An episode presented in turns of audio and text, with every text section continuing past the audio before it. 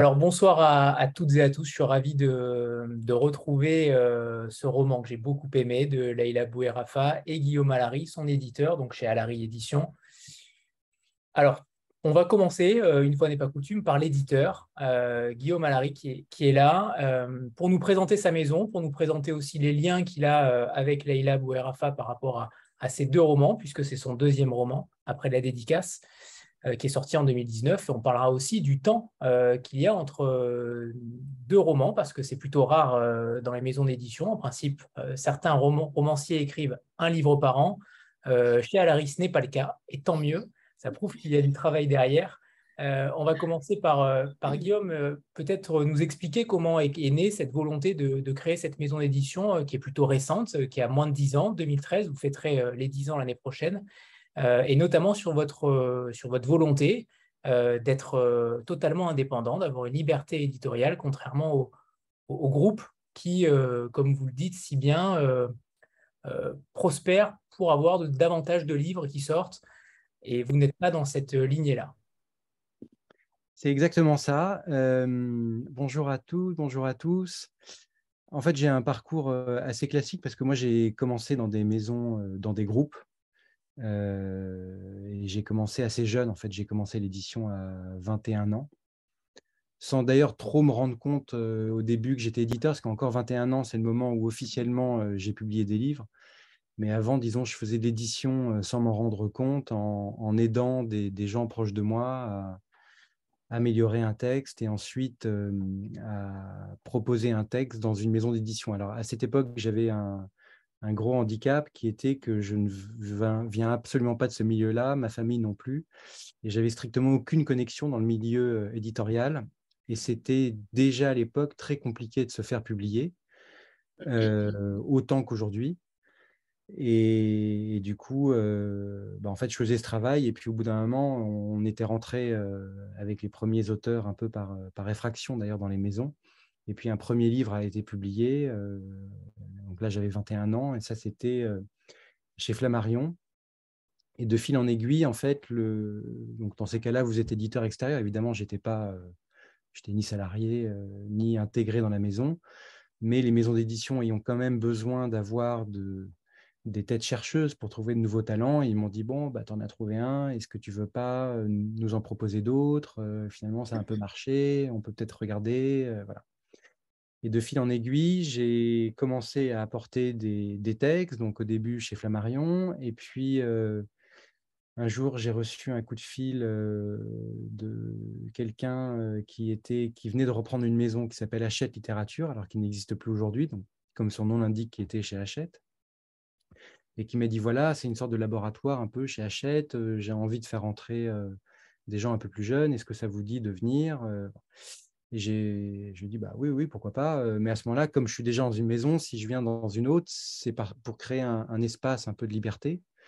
donc une collection. donc c'est très présomptueux d'ailleurs à, ce moment-là, je ne me rendais pas compte de, proposer ça, mais j'ai dit, est-ce que je peux avoir un espace où je peux publier, enfin vous proposer des livres que j'aurais envie de publier?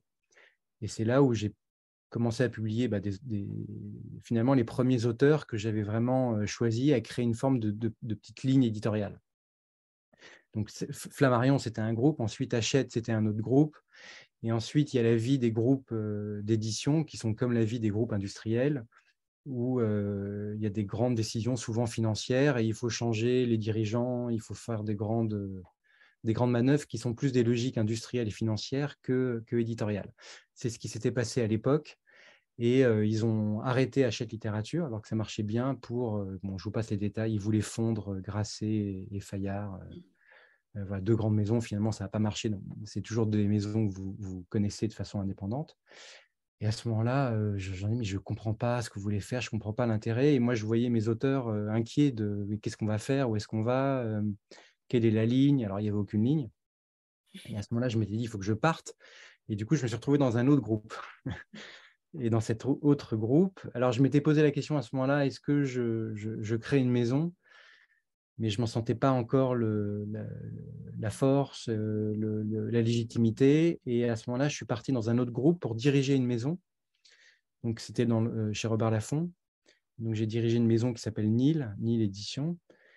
Et j'ai fait ça aussi quelques années. Et là, rebelote, il y a eu à nouveau une décision tombée d'en haut où finalement ils ont décapité un peu la, direction de, de, Robert Laffont. Et à ce moment-là, il y avait un, une sorte de, jeu de mercato dans l'édition. Et donc le groupe Hachette, d'où j'étais parti, me dit Mais est-ce que tu veux pas reprendre une direction chez Hachette? Et à ce moment-là, j'avais 40 ans et je me suis dit, bon, je ne vais pas faire un jeu de chaises, de, chaises comme ça, passer d'un groupe à un autre. Finalement, ce que j'aime, c'est avoir la liberté de, mettre les auteurs au cœur du processus d'une maison d'édition. Et ça, il peut y avoir des petits espaces de liberté dans les groupes, mais il y en avait de moins en moins. Aujourd'hui, il y en a encore malheureusement de moins en moins et du coup, je me suis dit, mais finalement, j'ai 40 ans, essayons de créer un espace où voilà, je choisis les auteurs et je choisis de mettre les moyens pour qu'ils aient le, le, temps et les, moyens de se développer. Et ça, ça passait par la création d'une maison. Et donc, finalement, c'était l'aboutissement de, quelque chose qui était en germe, que je ne me sentais pas encore en, capable de faire quelques années avant et qui a été un peu contraint, on va dire, par la,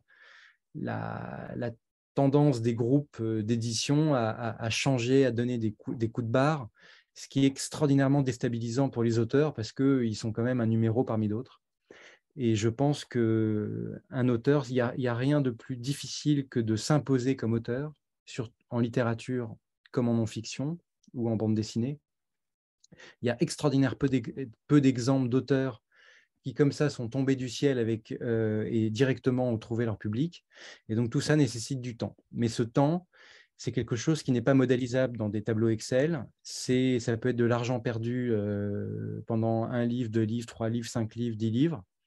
Et donc ça, si vous avez quelqu'un au-dessus qui vous dit, bon alors, euh, là, ça n'a pas marché, qu'est-ce qu'on fait? En fait, il y a un dialogue assez vite qui peut être un dialogue de sourds. Donc cette, volonté d'indépendance, elle est totale et depuis le début en fait de, ce parcours. Et mon but est de la prolonger le plus longtemps possible pour n'avoir personne qui me dise ouais tu as publié un tel mais on a regardé on ne trouve pas ça bien. En fait c'est pas que tu trouves pas ça bien c'est que ça rapporte pas et donc tu veux passer à quelqu'un d'autre et essayer avec quelqu'un d'autre et quand un auteur a des livres dans le ventre a quelque chose à dire il faut des années pour le porter c'est dans l'histoire de l'éditorial, dans l'histoire de la littérature, ça a toujours été ça. Et donc, il faut d'une façon ou d'une autre qu'il y ait un, financement et qu'il y ait des gens qui l'accompagnent. Parce que les auteurs, c'est extraordinairement, euh, je pense que vous en parlerez avec Leïla, mais c'est une activité extraordinairement solitaire, extraordinairement violente, parce qu'en fait, vous, vous, passez énormément de temps seul. Alors, vous avez l'échange avec un éditeur, et ensuite, vous êtes lancé comme ça, il peut y avoir deux, enfin, dans les réactions, elles sont forcément violentes. Parce que si vous avez des réactions, vous pouvez avoir des réactions négatives, c'est violent. Vous pouvez avoir une absence de réaction, malheureusement, ça arrive énormément, c'est extraordinairement violent. Vous pouvez avoir des gens qui vous ont lu pour des mauvaises raisons, qui vous ont mal compris, mal lu. Et heureusement, il y a des gens qui euh, vous lisent bien. D'ailleurs, si je, me permets de faire une, remarque et un remerciement euh, pour votre billet de, de blog, Anthony, parce que c'est une critique, je ne sais pas si c'est un sujet de la rencontre, mais moi-même j'ai été critique littéraire, je, vois ce qui est fait en critique littéraire, on va dire traditionnelle et conventionnelle. Il y a quand même aujourd'hui, et c'est pas que de la faute des journalistes, mais parce que aussi ça va vite et que bon, il faut parler des mêmes livres et puis qu'on n'a pas trop le temps et que c'est pas très bien payé et qu'il faut quand même faire un, papier puis un autre pour, pour vivre. Il y a une qualité des papiers qui n'est pas très bonne. je parle en général. Et en fait, des textes écrits senti comme celui que vous avez fait, en fait, ils sont rares. Et moi, j'attends ce moment où, peu importe d'où ça vienne, en fait, où la critique, que ça vienne de, réseaux sociaux, que ça vienne de blogueurs, que ça vienne de, journaux papier, de journaux numériques, peu importe, mais la littérature a aussi besoin d'avoir des retours. Et un retour, c'est pas simplement quelqu'un qui en parle en répétant ce que les autres disent, c'est vraiment un retour singulier. Qu'est-ce que vous en avez pensé? Et, ça pour l'auteur, mais je pense que Leïla en, parlera. Et pour l'éditeur, en fait, là, au début, on est, du coup, on ne se sent pas seul, si vous voulez. là, on se dit, OK, ce que j'ai vu dans ce texte, je ne suis pas seul. Et l'auteur se dit, ce que j'ai mis dans ce texte, en fait, j'ai été, j'ai, été compris. Il y en a d'autres qui l'ont compris. Je ne connais pas cette personne, mais on a compris. Donc, tout ça pour vous dire que l'indépendance, en effet, elle est absolument cruciale au cœur de la réédition, et cette indépendance, elle sert à mettre les auteurs au cœur du processus éditorial et leur donner les moyens et la durée. Ça, ça implique une deuxième chose, indépendance, ça implique de faire peu de titres. Et donc, l'autre élément crucial, c'est qu'on publie une douzaine de titres par an, ce qui est extraordinairement peu par rapport à une maison d'édition, puisque quand j'étais dans les groupes, on était, voilà, c'est des maisons qui publiaient entre 70 et 300 livres par an. Et donc, vous pouvez avoir des gens très compétents, mais quand vous publiez 70 livres par an, ça veut dire 5, 6, 7 par mois, ben en fait, il y en a un qui, c'est plusieurs par semaine. Donc, il y en a un, bah, ça ne marche pas, mais ce n'est pas grave, on n'a pas le temps de, s'en occuper, on ne relance pas la presse, on ne relance pas un libraire. Évidemment, il n'y a pas de rencontre. Euh, voilà. Donc, pour les auteurs, c'est quand même, ils deviennent très vite une marchandise. Moi, c'est ça que je voulais éviter. Donc, ça veut dire très peu de titres. Et le dernier élément pour qualifier à la réédition, c'est que moi, j'aime les auteurs dans, la façon diverse de s'exprimer. Et ce que je publie, c'est des auteurs avant de publier des livres. Et du coup, euh, je ne mets pas une. De... C'est une maison généraliste. Euh, il y a évidemment de la littérature, j'ai toujours publié de la littérature, il y a de la non-fiction, mais il y a de la non-fiction qui peut être littéraire. Il y a une littérature qui peut avoir une dimension de non documentaire. Euh, il y a des BD, mais qui sont aussi des qui racontent des choses de, comme de la fiction et qui sont également documentaires. J'aime bien quand on n'enferme pas aussi les auteurs dans des cases, dans des genres. Alors évidemment, il y a des grands genres. Le, roman de Leïla, c'est un roman, il n'y a aucun doute là-dessus, elle est sur les tables des romans. Mais il y a aussi, on en parlera, des, effets de réel, ça, produit des choses, c'est ça qui me plaît dans la littérature. Donc pour finir la présentation de la réédition, qui est trop longue, c'est l'indépendance, c'est très peu de titres, et c'est généraliste pour que l'auteur soit au cœur du, processus. Et, je regrette juste aujourd'hui d'être malheureusement, il y avait plus de maisons indépendantes, on va dire, avec des tailles un peu critiques, qui peuvent faire des livres qui, qui, qui, qui marchent, qui, qui, sont très, très visibles. Aujourd'hui, il y a des structures indépendantes, mais qui sont des très très petites structures et qui n'ont pas toujours les mêmes moyens que les autres maisons. Donc, je regrette beaucoup. Moi, je me sens parfois un peu isolé, évidemment. Il y a d'autres, heureusement, il y a des Monsieur Toussaint Louverture. Voilà, lui est indépendant. Il arrive à faire des livres qui ont une, qui ont une visibilité. Il y a, quelques exemples, mais globalement, les éditeurs indépendants deviennent des très petits éditeurs. Et à côté, il y a les groupes. Et il y a beaucoup de maisons qui ont été rachetées depuis la création de la réédition. Donc, l'indépendance reste le, fil conducteur majeur et on tient particulièrement ici. Merci euh, pour vos mots, Guillaume. Euh, j'aimerais justement que Leïla rebondisse sur, sur cette faculté euh, de l'auteur à être isolé, à être parfois abandonné par, par certaines maisons. Je ne sais pas si Alary était comment dire, la première maison à laquelle vos romans étaient destinés, mais est-ce que vous le ressentez aussi ça, cet, abandon, ce, côté un petit peu euh, à partir du moment où il y a trop d'auteurs qui sont publiés, est-ce que vous, ressentez comme un, vous ressentez une sorte de numéro, euh, un numéro de clausus peut-être euh, sur la tête d'un auteur? Ben, moi, comme Guillaume, je viens pas du tout de, ce monde-là. Donc, dans ma famille, on lit très peu. On, je connaissais rien au monde de l'édition. J'ai tout découvert en étant chez Alary en tant qu'auteur. Euh, j'aurais été incapable de vous citer plus de 3-4 maisons d'édition. J'aurais été incapable de vous expliquer vraiment comment on fabrique un livre en dehors des grandes lignes. Donc je connaissais rien euh, à ce monde. Euh, quand j'ai écrit mon premier roman, j'ai envoyé mon livre à quatre maisons d'édition et la maison Alary en faisait partie à la base, c'est ma pauvreté qui m'a contrainte à n'envoyer qu'à quatre maisons d'édition, dans le sens que euh, chaque envoi me coûtait environ 40 euros entre l'impression, euh, l'envoi, etc. Enfin, je veux dire, c'est un coût. Et donc, euh, ma première salve d'envoi, voilà, à la, maison Alary était dedans. Mais je ne connaissais rien à cet univers. Donc, c'est en étant vraiment immergée dedans que maintenant je réalise la chance que j'ai, surtout et, cette logique euh, de nombre, en fait, avant, je ne l'avais pas du tout. Maintenant, je comprends quand il explique qu'il y a certaines maisons qui reçoivent euh, des dizaines de milliers de manuscrits par an euh, ou qui, qui, ont qui publient autant de livres, entre 70 et 300 par an. Moi, je l'ai découvert, donc je ne pense pas que je pourrais faire une analyse extrêmement pertinente sur ce sujet. Mais voilà, j'ai tout découvert sur le tas. Mais, justement, par rapport à, la première expérience de la dédicace, qui a, très bien marché, qui a reçu un prix, qui a été un succès, qui a été adapté en poche chez Folio, justement, entre le premier et le second roman, est-ce que vous avez vu une évolution, que ce soit... Bah, j'ai vu, vu, une évolution dans le sens que moi déjà, en tant qu'auteur, j'ai évolué. Un, premier roman, c'est toujours particulier parce que c'est un exercice qu'on fait par rapport à soi-même. Je connaissais les, les, terribles statistiques du monde de l'édition. Je savais qu'un premier roman a très peu de chances d'être édité et Guillaume me, l'a confirmé. Sur les milliers de manuscrits qu'il reçoit, finalement, il en publie très peu et c'est le cas de toutes les maisons. Donc en fait, le premier roman, je l'ai écrit, à aucun moment je me disais que j'allais être édité. Que j'allais être édité. C'était vraiment un exercice euh, que, que j'avais envie de, auquel j'avais envie de me challenger moi. Le deuxième, c'est différent, parce que Guillaume, même si euh, il ne m'avait pas assuré qu'il allait me publier, bah, si le texte ne lui plaisait pas, évidemment qu'il n'allait pas le faire.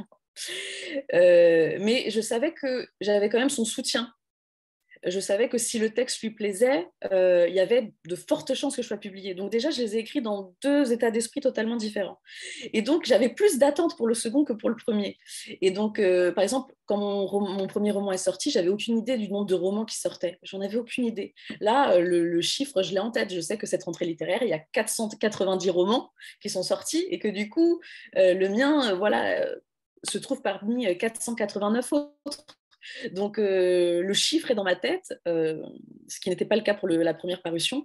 Et, et ouais, pour reprendre le mot de, Guillaume sur la violence, ouais, c'est un peu violent quand on écrit un roman et que finalement, euh, on, a l'impression qu'il est un peu noyé dans, dans une masse de chiffres. Voilà, 490 romans sortis, c'est voilà ce que je peux en dire. Et Guillaume, justement, sur euh, sur le fait que chacun de vos auteurs, euh, que ce soit Denis Rossano, Laila Bouirafa et d'autres, euh, il y a quand même ce laps de temps d'écriture. C'est une volonté de votre part Est-ce que vous leur dites je ne prendrai pas un roman par an, par exemple, ou au contraire, c'est déjà quelque chose qui est inné en eux et, ils ont besoin de ce temps Denis Rossano, j'imagine, a, a, besoin de plus de temps par rapport au sujet historique notamment, au travail de recherche, mais mais pour Leïla, j'imagine que le temps de maturation d'un texte est aussi, euh, tout, aussi important. Mmh. Bah, en fait, la règle que, que, je donne à chacun, c'est on, on, publie le livre quand il est arrivé à, à son maximum. Et donc, s'il faut un temps de, de maturation, s'il faut un temps de, de, pour reprendre euh, des choses, je préfère toujours décaler une publication plutôt que d'imposer une publication trop rapide d'un texte qui n'est pas encore totalement abouti. Donc en fait, on publie quand le texte est parfaitement abouti. Là encore, c'est un luxe euh, que j'octroie à la maison dans une maison non indépendante. Moi, j'avais des, des, Quand on disait, bon, il faut qu'il y ait tant de livres par mois, on annonce les livres 3-4 mois avant. Si le texte n'est pas complètement prêt, le train part. Donc on dit non, non, mais euh, on le publie. Donc on se débrouille pour le finir en vitesse. Euh, voilà. Donc ça, c'est un problème un peu systémique. Et donc les durées entre les livres sont d'abord liées au temps de l'auteur, parce que quel que soit le, sujet, il y a un temps de... Le temps là de Leïla, euh, entre le moment où elle a eu l'idée, le moment où elle m'a parlé, les délais qu'elle me donnait, et je me rappelle, à un moment, tu m'as dit, en fait, je suis dedans, mais je ne peux je veux pas encore te le montrer. Laisse-moi encore six mois. Et bah donc, du coup, on a rajouté, on a rajouté six mois. Et d'ailleurs, c'est un, et en revanche, à partir du moment où elle m'a rendu le texte, la publication a été assez rapide parce que le, y a pratiquement eu aucune, y a eu très très peu de, corrections sur le, sur le texte. Donc, le travail d'édition était relativement cosmétique. Euh, ce qui n'est pas, toujours, le cas. Donc euh, ce temps, ce temps de maturation, c'est pour arriver au, livre le plus abouti. Il n'est pas du tout question qu'on impose des, timings euh, pour publier un texte, quel que soit son état. Alors justement, par rapport à, à et par rapport à votre relation avec, son écriture et avec, elle en tant, que, en tant que femme, comment s'est passée cette rencontre-là? Comment vous avez justement aborder son texte, euh, que ce soit le premier ou que ce soit le second, puisque le second est, à mon sens, plus brûlant. Euh, et on parlera peut-être aussi de cette, cette verve, ce côté corrosif dont on parlait tout à l'heure, mais peut-être des craintes qu'il pourrait y avoir par rapport à un texte qui, sous couvert de candeur et, d'une extrême violence au final, mais, racontez-nous cette, cette, rencontre avec Laïla, comment vous l'avez découverte? Est-ce que vous avez eu une claque en recevant à chaque fois ces manuscrits? Tu veux raconter toi, Leïla, sur le premier? Bah, moi, c'était plutôt sur le second que je voulais réagir parce que c'est vrai qu'au vu du sujet, euh, moi, le deuxième, quand Guillaume l'a lu, il était déjà fini. Euh, je, je, sais qu'il y a certains auteurs qui, qui envoient le texte avant, peut-être pour avoir des conseils, etc. Euh, moi, je supporte pas qu'on lise mon travail tant que dans ma tête, il n'est pas parfait à mes yeux. c'est impossible pour moi. Et c'est vrai qu'au vu de l'écriture, je me disais, mais est-ce au cours de l'écriture, je me disais, mais est-ce qu'il va l'accepter finalement? Parce que c'est vrai que, bon, il y a certaines choses qui, qui, auraient pu peut-être le, je sais pas, le, heurter, lui faire peur, etc. Mais euh, quand j'écris, je me pose pas ce genre de questions parce que j'ai pas envie d'être influencée dans mon écriture. Donc en tout cas, moi, quand j'ai proposé mon texte à Guillaume, je savais qu'il était parfait, mais il y avait toujours le doute au fond en me disant, mais est-ce que ça va fonctionner? En plus, il a mis un peu de temps à me rappeler pour le deuxième. ça a mis dix jours. C'était dix jours très, c'était dix jours très longs pour moi parce que derrière la confiance que je peux peut-être euh, te, te montrer, tous les jours je doutais. Je me disais, ah non, mais c'est, il n'a pas aimé le texte. S'il ne me rappelle pas tout de suite, c'est, c'est, c'est, mauvais signe en quelque sorte. Et c'est vrai qu'au vu du sujet, je me disais, bah, il y a quelque chose qui ne qui, qui, qui, fonctionne pas. Et bon, après, il, a, il a fini par me rappeler, évidemment. Donc, moi, c'était plus par rapport à la au second. Le en, second... Disant, en disant quoi, d'ailleurs? T'as dit quoi? En, te disant quoi au bout de dix jours? Ah, ah bah, à tes premiers mots, tu m'as soulagé direct. Tu m'as dit, euh, je me souviens plus, tu m'as dit quoi? Tu m'as dit, euh, non, il, me plaît, euh, j'ai adoré. Alors, c'est vrai que c'est dur quand on reçoit un, nouveau manuscrit d'un auteur qu'on a déjà publié. En fait, on est conscient, nous, comme éditeurs, du, temps extraordinairement long pour l'auteur et nous, on peut se retrouver, donc ce qui s'est passé là avec un autre manuscrit qui doit partir. Et en fait, on sait qu'on doit finir l'autre, parce qu'autrement, il y, en a, un qui doit finir, ou je ne sais, plus pourquoi ce qui s'est passé dans les dix jours. Mais ces jours se passent pour, à la fois rapidement pour l'éditeur, mais avec une grande culpabilité de se dire je sais, je sais, je sais qu'il y en a un temps. Il faut vite quand même euh, lire pour donner un. pour dire euh, on y va, on n'y va pas. Euh, d'autant que malheureusement, ça m'arrive de publier des auteurs et qu'ils envoient un autre manuscrit où je, leur dis ça va pas et donc on ne poursuit pas. Et pour le premier, ce que disait Leïla, oui, en fait, nous, on est une maison comme les, comme les autres en, volume de manuscrits reçus. On en reçoit entre 4000 et entre, dans la moyenne, c'est entre 4000 et 7000 par maison d'édition. Alors, c'est souvent les mêmes manuscrits hein, qui arrivent, 4000, 7000 par an avec évidemment très très très peu, très peu d'élus. Et Leïla, le premier, en fait, alors il est arrivé par la poste et, et je l'ai appelé, mais en fait, je savais au bout de 20 pages que j'allais le, que j'allais le publier. Et en fait, je l'ai appelé, j'avais même pas. Et alors, ça a mis du temps parce que quand on en reçoit 4000, il y avait un filtre.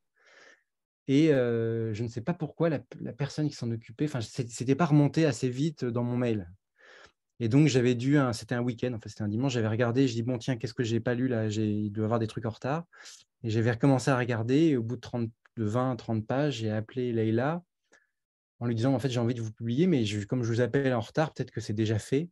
Elle me dit, non, non, euh, c'est pas encore fait. Mais c'était un coup de cœur immédiat au bout de, au bout de 30 pages.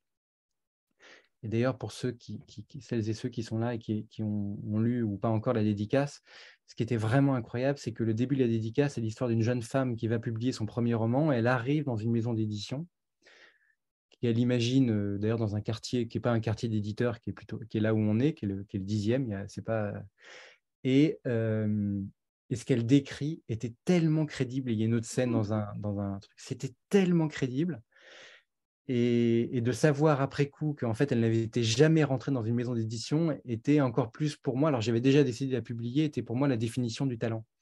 C'est-à-dire que d'avoir senti les choses, même d'univers qu'elle n'avait pas connu, mais elle avait les indices, lui avait suffi à reconstituer la scène. Voilà. Comme et, la réalité d'un univers avec les quelques indices qu'elle avait glénés, alors que physiquement, elle n'était jamais rentrée dans une salle. Donc ça, c'est du coup de cœur. Donc ça s'était fait extrêmement vite. Euh, par un envoi, par, un envoi par, la, poste, qui était donc un envoi voué statistiquement à ne pas aboutir, parce qu'on n'en publie qu'un, en moyenne, un, un par an, un nouvel auteur par an en roman, donc sur 4-5 000, évidemment, ce n'est pas beaucoup. Bon, alors on va, on va attaquer le, sujet quand même euh, de, ce, de, ce, roman parce qu'il m'a subjugué, c'est le moins qu'on puisse dire. Euh, Leïla, avant de parler du roman, il y a quand même très peu de choses sur vous, on sait peu de choses sur vous et on sent cette, cette pudeur aussi dans l'écriture. Euh, je pense que ce n'est pas euh, anodin, mais j'aimerais savoir comment la littérature est, entrée dans votre vie et surtout, j'ai du mal à imaginer que la poésie y soit étrangère parce qu'il y en a beaucoup. Euh, alors peut-être que je me trompe, peut-être que la poésie est totalement étrangère à votre parcours, mais, euh, j'aimerais savoir d'où vous vient euh, cette, ce sens de la formule, notamment. je suis une très grande lectrice, je fais partie de votre secte de lecteurs. Je suis une très grande lectrice depuis toujours, mais dans ma famille, on ne lit pas du tout.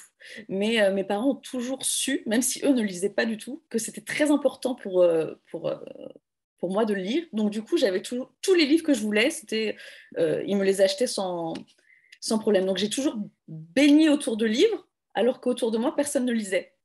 Et donc euh, j'ai lu euh, très très tôt.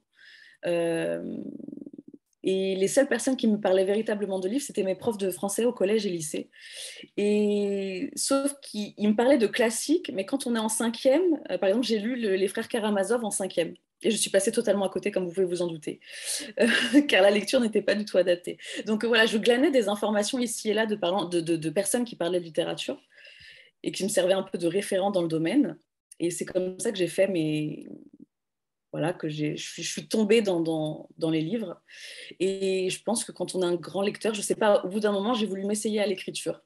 Donc ça a été un peu mon cheminement à moi, lire énormément, énormément. Et puis après, un moment, vouloir s'essayer, euh, avoir la curiosité de se dire, euh, OK, si moi j'écrivais, après tout ce que j'ai lu, qu'est-ce que moi j'écrirais?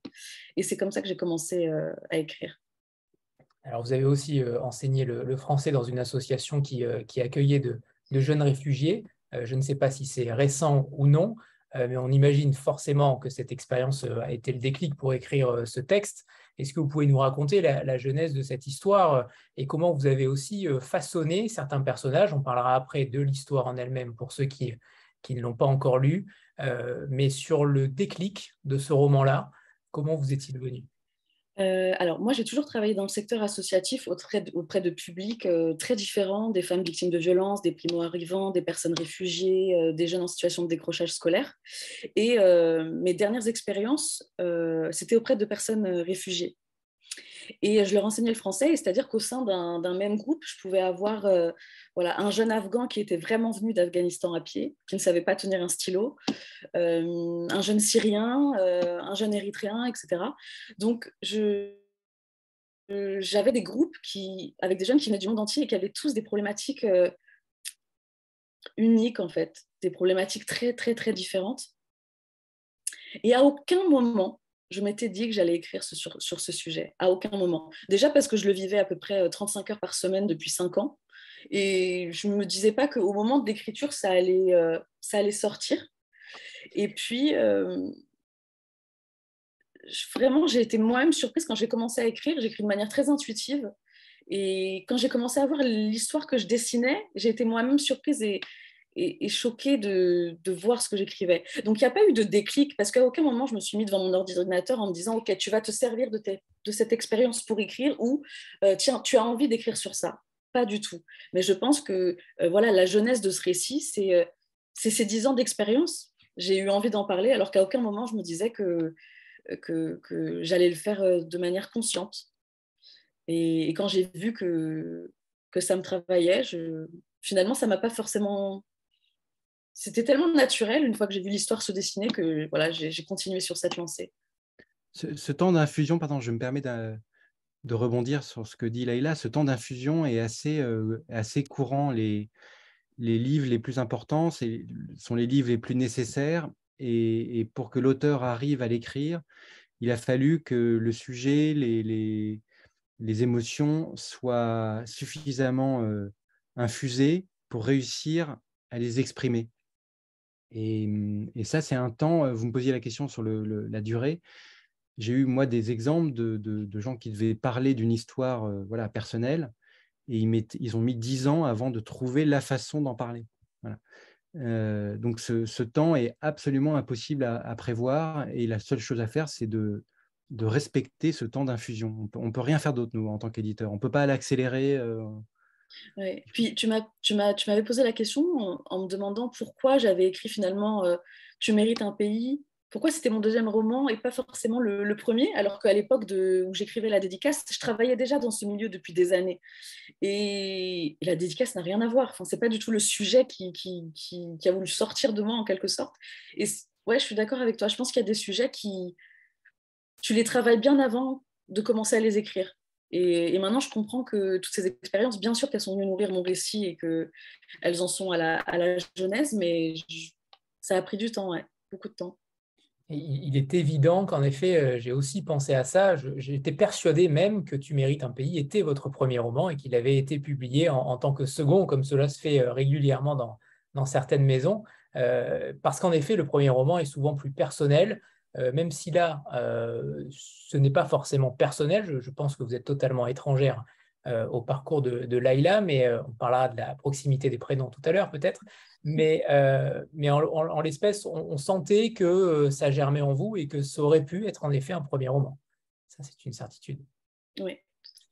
Alors, vous dites qu'il y a des choses dans la vie qui ne peuvent pas se résumer, euh, telles que l'amour, le pardon, la bonté ou comment traverser la Méditerranée. Je vais quand même me risquer à résumer votre roman, même si, à mon sens, il est, il est très difficilement résumable tant, tant il y a de choses.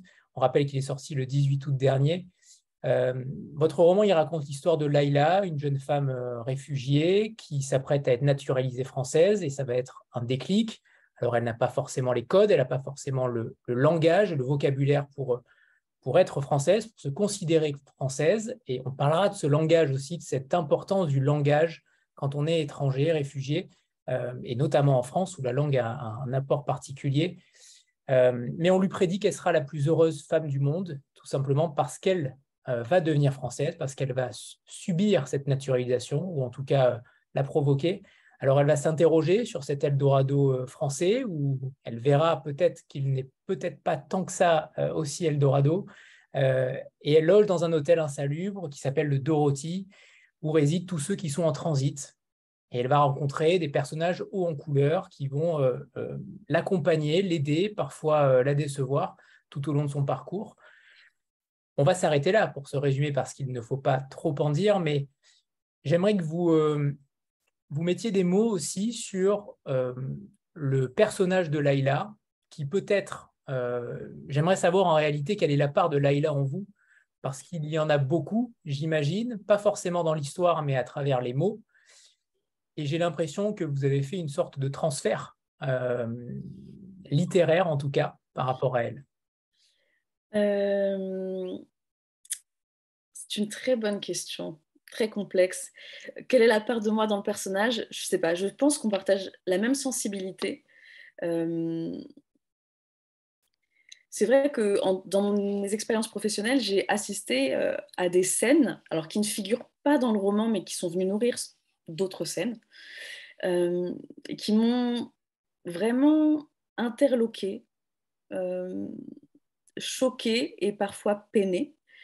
Euh, et notamment de voir les jeunes que j'accompagnais dans cette vraiment dans cette logique d'apprentissage de la langue française, de, cet apprentissage de la nationalité française. C'est-à-dire que moi, je les accompagnais pas dans leur procédure administrative, mais par exemple, lorsqu'on avait des, pauses, je les voyais littéralement réviser euh, comment devenir français et me poser euh, certaines questions qui me laissaient vraiment euh, interloqué. Et, hum, Vous avez un exemple? Oui, par exemple, une fois un jeune en cours, me, en, pause, me demande de lui apprendre euh, les prénoms français. Donc au début, je ne comprends pas sa question, je, suis obligée de, voilà, de, lui tirer un peu les verres du nez, de lui poser d'autres questions pour comprendre. Et en fait, il m'explique que, que, lorsqu'on lui dit, par exemple, qu'il a, rendez-vous avec un Guillaume ou une Laurence, pour nous, ça nous paraît évident que Guillaume est un homme et Laurence est une femme. mais comme un prénom, c'est culturel, lui n'a jamais aucune idée en avance de, de la personne qu'il va rencontrer, si ça va être un homme ou si ça va être une femme. Et il a l'impression d'être plutôt bien intégré, il, maîtrise plutôt bien la langue orale, etc. Mais pour lui, c'est toujours quelque chose au quotidien qui va lui rappeler constamment qu'il n'est pas d'ici. Et naïvement, il pense qu'il peut apprendre euh, les prénoms français et que ça va l'aider à s'intégrer. Mais comment vous l'expliquez à un jeune qui a 17 ans Je ne me souviens plus de, son origine à ce jeune. Et, et lui expliquer que je ne peux pas lui enseigner les prénoms français? C'est son expérience au quotidien, ces rencontres qui vont faire que bah, petit à petit, euh, euh, il va réussir à faire le distinguo et, s'enrichir des, prénoms de notre, du pays. Et puis, euh, il y a aussi cette, logique de, bah, par exemple, moi je suis française, je m'appelle Leïla, et je vois qu'à chaque fois, ils ont énormément de questions sur mes origines, sur d'où je viens, sur est-ce que je suis née ici, sur mes croyances religieuses. Et voilà, ils me renvoient ça un peu en miroir. Et c'est vrai que cette, cette question du prénom, elle m'a J'y avais jamais pensé en fait. J'avais beau les côtoyer depuis déjà de nombreuses années, de leur enseigner le français, je m'étais jamais rendu compte que dans un détail aussi minime qu'un prénom, ça pouvait leur renvoyer l'idée qu'ils n'étaient pas à leur place ou qu'ils n'étaient pas assez bien intégrés. Donc voilà, ça par exemple, c'est une, une, Donc on ne retrouve pas forcément cette scène dans le, dans le livre, mais on retrouve cette, ce questionnement autour du prénom, où euh, voilà, la meilleure amie du, du personnage principal euh, explique que voilà, elle a déjà pensé au prénom qu'elle prendrait et que voilà, elle préférerait s'appeler Diana ou un prénom plus français. Donc, euh, donc voilà le genre d'expériences qui sont venues nourrir mon, mon personnage. Et voilà, je pense qu'on partage la même sensibilité et que c'est ce genre de scène que j'ai vécu qui, qui, m'a permis d'ouvrir euh, un peu plus les yeux et d'essayer de me mettre parfois dans leur, euh, à leur place et de comprendre comment ils voient eux les choses c'est symptomatique que vous ne vous souveniez pas justement du pays euh, de ce jeune parce que c'est entre guillemets ce que vous dites dans le roman, c'est ce là-bas. Euh, ce là-bas, vous ne le nommez jamais. Au final, ça, peut être n'importe qui euh, à partir du moment où il est, où il est exilé. Exactement, exactement, exactement.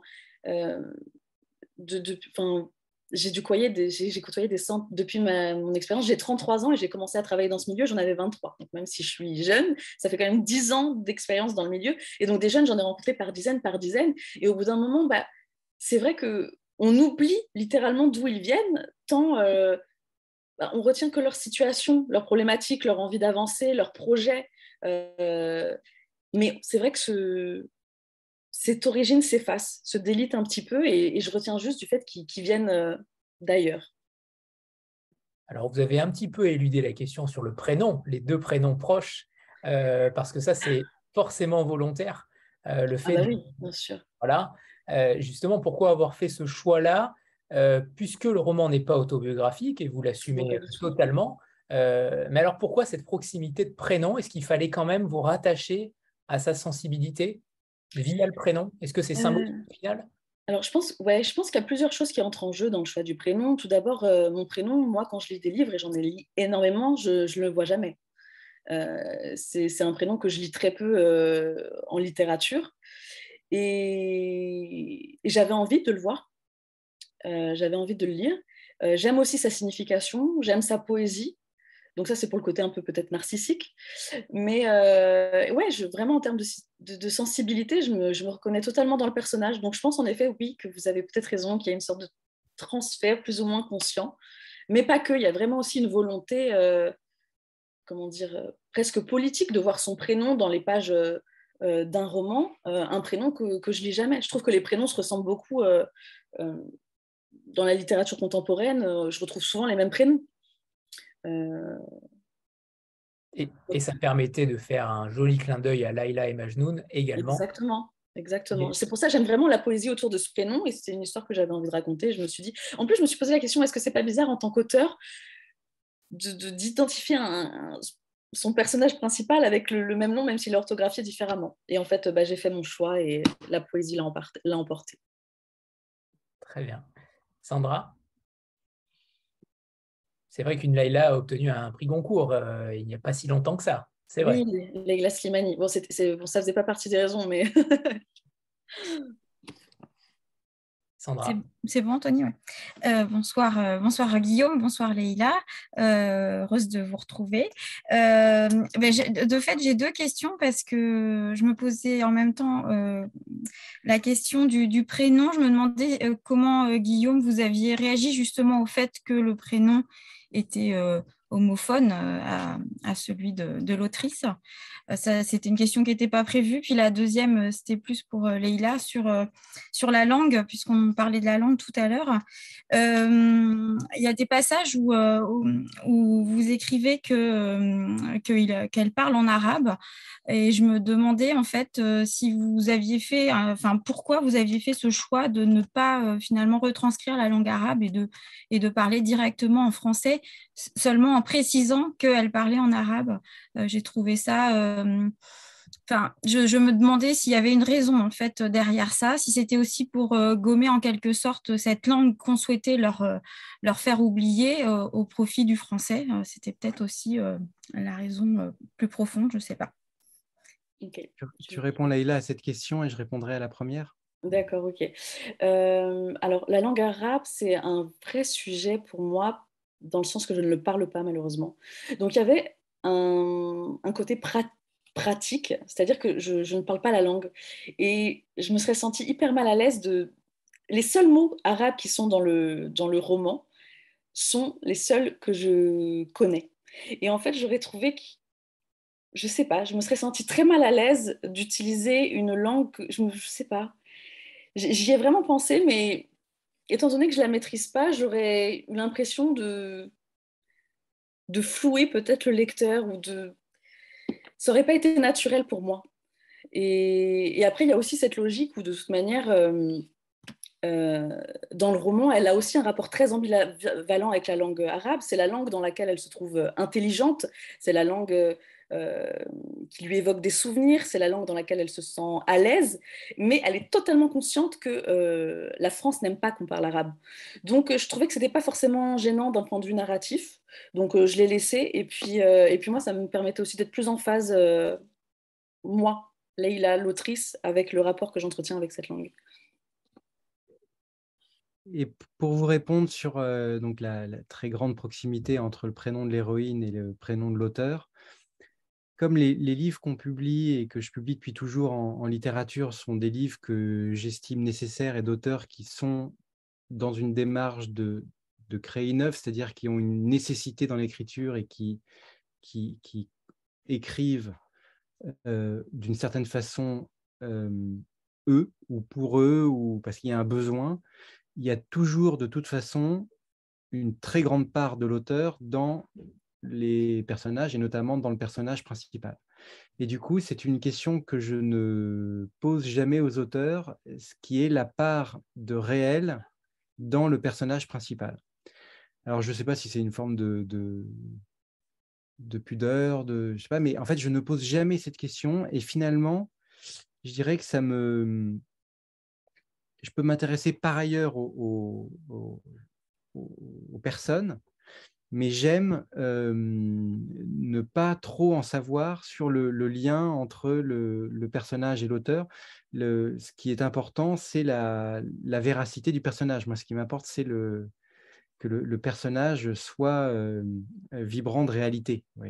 donc pour ça, c'est sûr qu'il y a beaucoup d'auteurs qui est dedans. Mais je n'essaye jamais de faire un inventaire, de savoir qu'est-ce qui est vrai, qu'est-ce qui est faux. Et donc là, c'est une proximité qui était extrêmement forte. Et donc assumé, donc ça, me convient évidemment très bien. voilà, donc souvent c'est un prénom qui est très différent, même si ça avait été exactement le même prénom, c'est toujours un peu plus compliqué d'écrire si ça a été quand c'est exactement le même prénom dans la phase d'écriture. moi, comme éditeur, ça me ça me dérange pas, mais je ne vais jamais chercher à savoir qu'est-ce qui est vrai ou pas vrai dans le personnage et, quelle est la proportion d'autobiographique dans le, dans le roman ça interrogeait peut-être davantage sur le, la friction entre l'autobiographie et le roman, pour, justement sur le côté euh, romanesque ou non, euh, si les prénoms étaient euh, équivalents, si l'histoire était, équivalente. là-dessus, oui, là-dessus, pour moi, c'est très simple, c'est que en fait, tout auteur, qu'il se raconte lui-même ou pas, fait de la fiction. Parce qu'on n'a pas un moi qui est là, dans notre tête, dans notre corps, on ne sait pas où, qui existe et qu'il suffit de retranscrire au mot à mot pour dire ce qu'on est. En fait, ce qu'on est, la façon dont on le raconte est déjà forcément une fiction. L'identité est déjà forcément un récit de soi. Donc, il y a toujours de la fiction. Et du coup, faire la part entre l'autobiographie et la fiction a quelque chose finalement de, d'artificiel en littérature. Et c'est pour ça, je crois que je ne veux aussi pas, pas creuser. Il y a forcément l'autobiographie, mais la pure autobiographie est une fiction. Enfin, j'ai répondu peut-être. j'aimerais. il y a une question qui me taraude évidemment depuis très longtemps euh, sur, le, sur le roman, c'est euh, ces anaphores. Euh, ces anaphores constantes, répétées, ces répétitions qui pourraient gêner le lecteur. Euh, je sais que certains euh, l'ont pris de manière euh, très, très formelle. comment vous avez travaillé ensemble? Est-ce que Leïla, vous avez un, un parti pris sur ces anaphores, sur ces répétitions volontaires, pour jauger jusqu'où vous pouvez aller, jusqu'où vous pouvez étirer les anaphores pour éviter que ça ne perturbe trop le lecteur? Alors, très égoïstement, quand j'écris, je ne pense jamais au lecteur. Tant mieux. Donc, à aucun moment, je me suis demandé si cela pouvait être euh, difficile euh, à lui de le lire. Moi, ce que je sais, c'est que euh, je ne pouvais pas écrire son histoire en utilisant le jeu, et parler comme moi je parle au quotidien. Euh, j'avais vraiment envie de créer quelque chose à elle, un langage à elle, euh, des tics de langage à elle, une poésie à elle.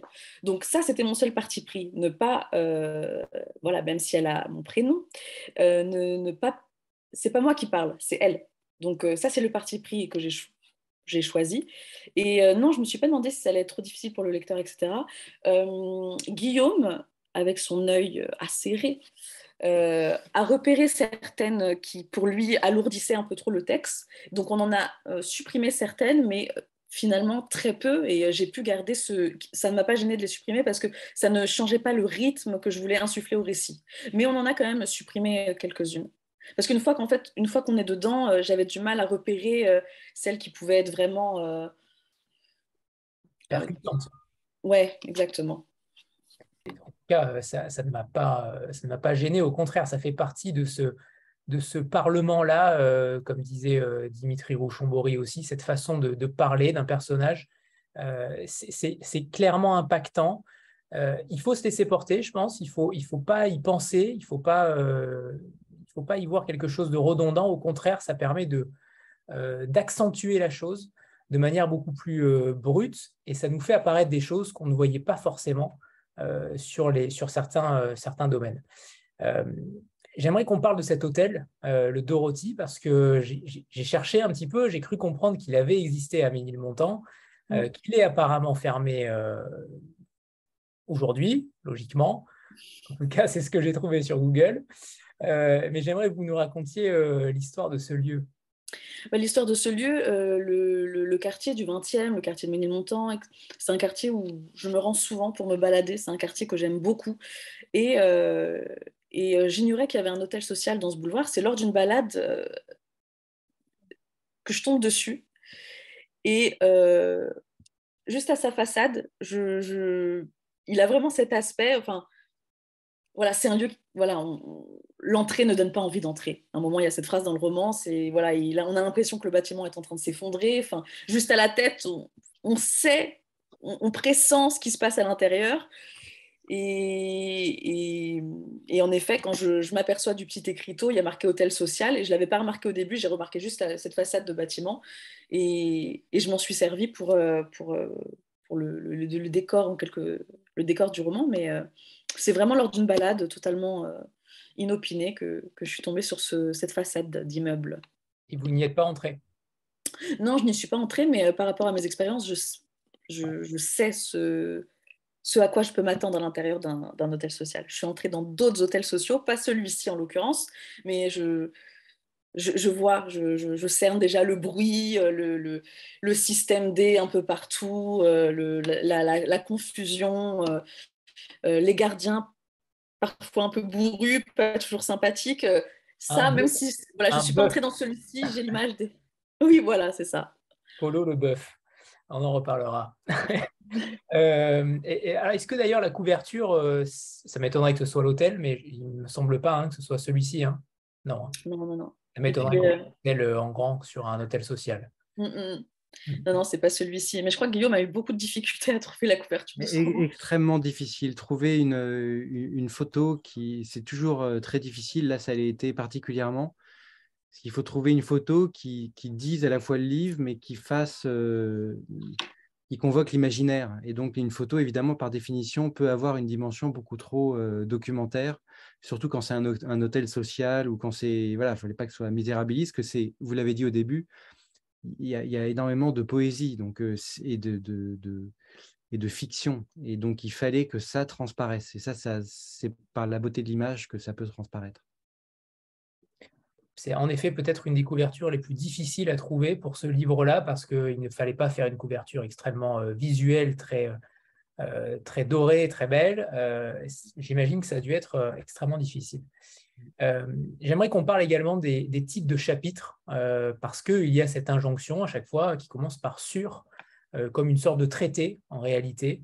et j'imagine la difficulté de trouver un titre d'un livre, mais alors pour un titre de chaque chapitre, j'imagine aussi que ça doit être, ça a dû être tâche ardue. Eh ben, je, vais vous contredire. Non, non, pas du tout.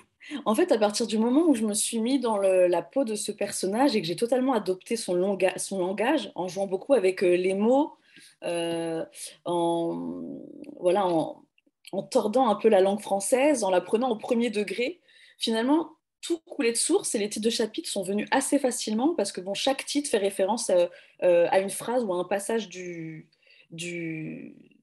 du chapitre qui, bah, du texte qui suit. Et donc en fait, je me disais jamais, ok, tu voici le titre de ton chapitre et tu écris le texte. J'écrivais le texte et ensuite je tirais euh, l'essence du texte pour essayer de trouver mon titre de chapitre. Donc finalement, ça coulait, ça coulait de source et c'était très très simple. Comme pour le titre du livre, puisque Leïla était donc en retard et je me rappelle, j'étais un, soir et je lui dis bon, ok, tu vas me le rendre dans quelques mois, mais je crois que tu as le titre. Est-ce que tu peux au moins me dire le titre? Elle m'a envoyé un texto. Et tu mérites un pays.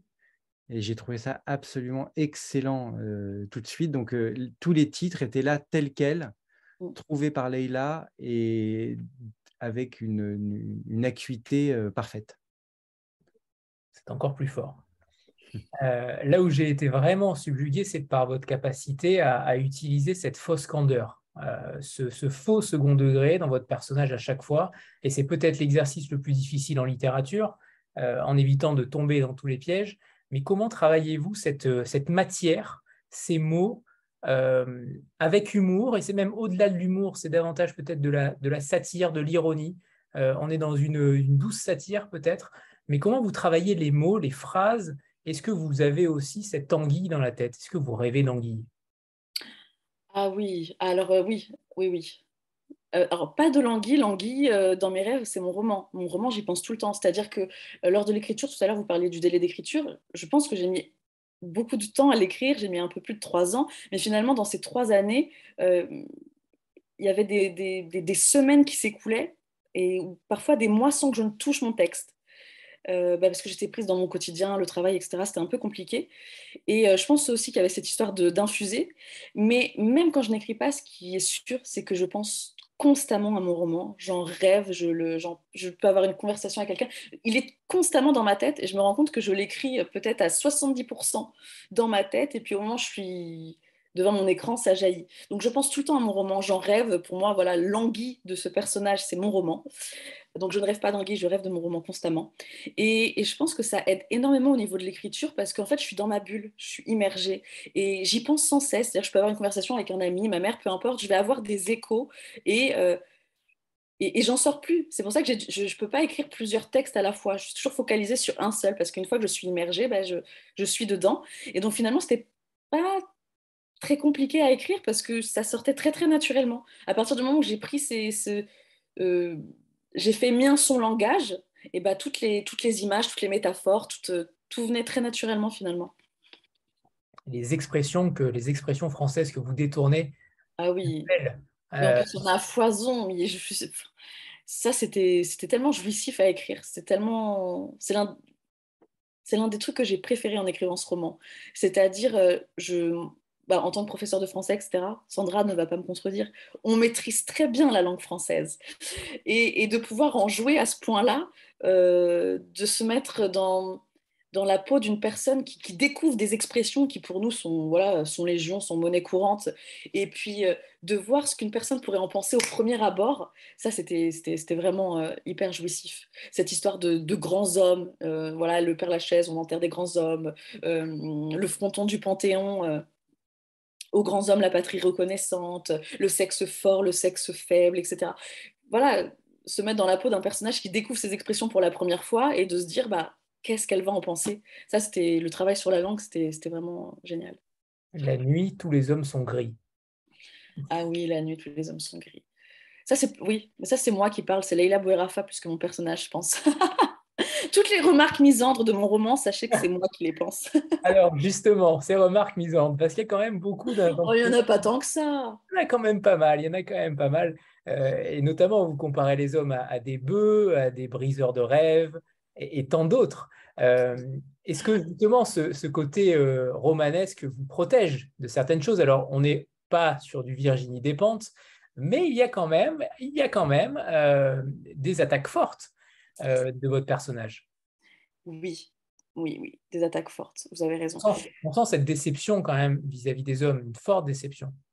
Mais parce que moi, je travaille autant avec des jeunes femmes qu'avec des jeunes hommes. Euh, dont certains vivent en foyer, dont certains vivent parfois dans la rue. Et euh, leurs témoignages sont toujours euh, très différents. parce que moi, je travaillais beaucoup avec les 16-25 ans. Et quand vous parlez à une jeune femme de 16-25 ans dans les dispositifs que moi j'accueillais, vous pouvez être sûr qu'après lui avoir parlé 30 secondes, la peur qui l'anime, c'est principalement les hommes. les hommes dans les foyers, quand les foyers sont mixtes, elles vont préférer être dans des foyers non mixtes euh, pour celles qui vivent à la rue, bah, la nuit, la nuit est effrayante, mais on se rend compte que c'est pas l'obscurité qui leur fait peur. C'est les hommes qui peuvent potentiellement éroder à certaines heures. Donc euh, finalement, ça aussi, ça vient nourrir. C'est pas, pas, pas des remarques gratuites. C'est pas des remarques gratuites. c'est que ça vient vraiment de, témoignages que, j'entends. Et, c'est vrai que voilà cette idée que la nuit, tous les hommes sont gris et que finalement, quand une jeune femme peut voir un homme à, 30 mètres devant elle et qu'elle est toute seule dans la rue, euh, elle en a un peu rien à faire de savoir que c'est un jeune de la cité d'à côté, du Premier ministre, etc. Ce qu'elle repère, c'est que c'est un homme, qu'elle est seule euh, et qu'elle rentre toute seule la nuit et puis qu'elle est dans une rue isolée avec un autre homme. D'où cette phrase, la nuit, tous les hommes sont gris. Voilà. Merci. Euh, Anne, Anne il faut rallumer le micro et c'est bon. Bonsoir. Bonsoir. Euh, bonsoir à tous. Bonsoir euh, Leïla. Euh, comme je l'ai indiqué sur Instagram hier, en fait, j'ai trouvé votre livre à la bibliothèque tout à fait par hasard il y a deux jours. Et, mais je peux vous assurer que je vais le racheter pour pouvoir prendre mon petit crayon et aller souligner parce que vous parliez des attaques un petit peu au vitriol moi, la première que j'ai trouvée, c'était page 36, et après, je vais m'amuser à aller toutes les rechercher parce que, et si je, voudrais me permettre de la lire parce que je la trouve très drôle, si par hasard, il y en a qui ce soir qui n'ont pas encore lu le livre, j'espère leur donner envie de lire le livre. Donc, c'est, ça se passe dans l'hôtel. Euh, on a organisé une petite fête parce que Leïla a une, belle nouvelle à, à partager, que je ne vais pas donner la belle nouvelle, comme ça on va laisser la surprise. Et donc, euh, on l'a remercié dans toutes les langues du Lingala, en passant par le polonais, et même Polo, le fameux Polo, a eu un mot gentil, ce qui revenait ici à recevoir une Légion d'honneur, qui est une décoration honorifique française remise à Michel Sardou et à Bachar el-Assad. Et moi, ça m'a fait hurler de rire. Et donc, euh, voilà, j'ai toutes ces petites piques au long du livre. Je trouve ça absolument formidable. Et je n'ai pas tout à fait terminé. Je me suis endormie hier soir péniblement. Il me reste 45 pages à lire ce soir. Et je suis très impatiente. Et en tout cas, bravo, c'est formidable. Bah, merci beaucoup. C'est très gentil. Je vous en prie. Ça me touche. Et euh, oui, non, mais c'est vrai que pour les petites remarques parsemées ici et là, c'est. Vous avez l'art de la formule. Merci beaucoup. Voilà, ces, petites remarques, c'est à la fois mon expérience personnelle en tant que femme, mais aussi celle des, jeunes femmes qui sont plus vulnérables et qui, n'ont pas notre quotidien et qui, vivent des choses euh, très difficiles. Et c'était un moyen pour moi d'en parler, de piquer sans pour autant euh, tomber dans un, dans un pathos ou dans quelque chose de trop sombre. Et c'est pas non plus un pamphlet. Euh, ce qu'il y a, c'est qu'on vous pardonne tout, en fait, Leïla, euh, parce que vous avez du talent. Et, en fait, c'est que vu que la formule est belle, euh, je pense que quiconque vous pardonnera, même s'il se sent attaqué. Je pense. Ah bah J'espère que tous les hommes qui liront mon roman penseront comme vous.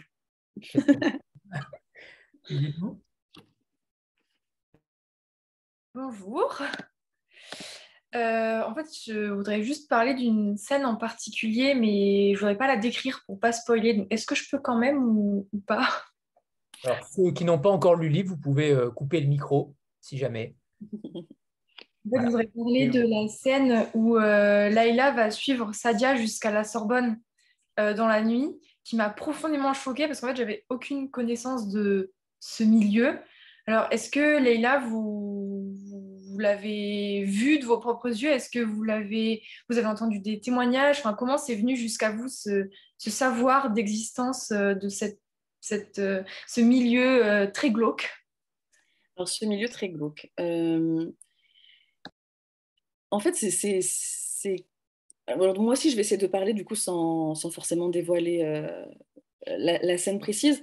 Mais en fait, c'est tellement gros que c'est pas quelque chose que j'ai forcément inventé. C'est quelque chose que j'ai déjà entendu d'une jeune femme. Euh, je sais pas si sur le moment elle mentait ou c'était la vérité, mais j'ai trouvé que euh, la violence qu'elle décrivait et dont elle parlait, finalement, c'est aussi violent que ce qui se passe aujourd'hui euh, concernant, bah, par exemple, l'accueil des femmes victimes de violences cette idée que le système ferme les yeux sur certaines, sur certaines violences, euh, que l'accueil n'est pas, euh, pour ce, ce, genre de, jeunes, de femmes qui, qui, sont victimes de ces violences, adapté.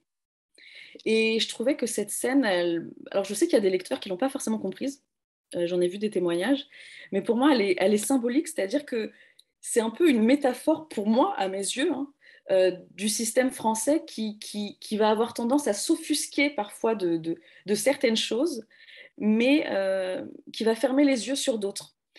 Et euh, bah, les violences faites aux femmes et, la manière dont elles sont accueillies en fait partie. Donc je trouvais que cette scène, finalement, elle, est, elle avait toute sa place dans le roman. Cette scène d'une violence extrême où on se dit mais non, non, non, mais c'est pas possible, c'est pas possible, ça ne peut pas exister.